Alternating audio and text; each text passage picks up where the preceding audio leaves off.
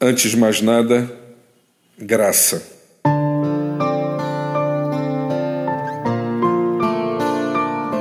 Que palavra mais doce poderia expressar o amor de Deus para com toda a gente? Graça é esta atitude repleta de cuidado e carinho, capaz de promover vida e esperança para aqueles que dela experimentam. Graça é gesto imerecido e, portanto, de graça não há nada que se possa fazer para justificar sua presença, pois traz consigo um movimento livre e libertador que nos abraça mediante o amor daquele que a oferece. Como disse certa vez Thomas Gooding, a graça é a liberdade do amor.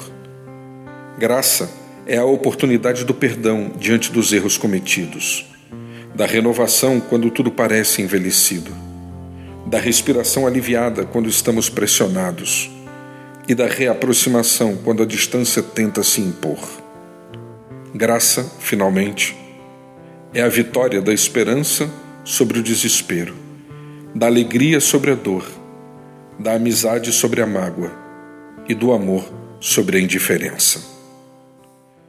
O meu nome é Sérgio Andrade e você encontra mais conteúdo como este em www.sergioandrade.net ou ainda solicitando pelo WhatsApp em 819 99890586.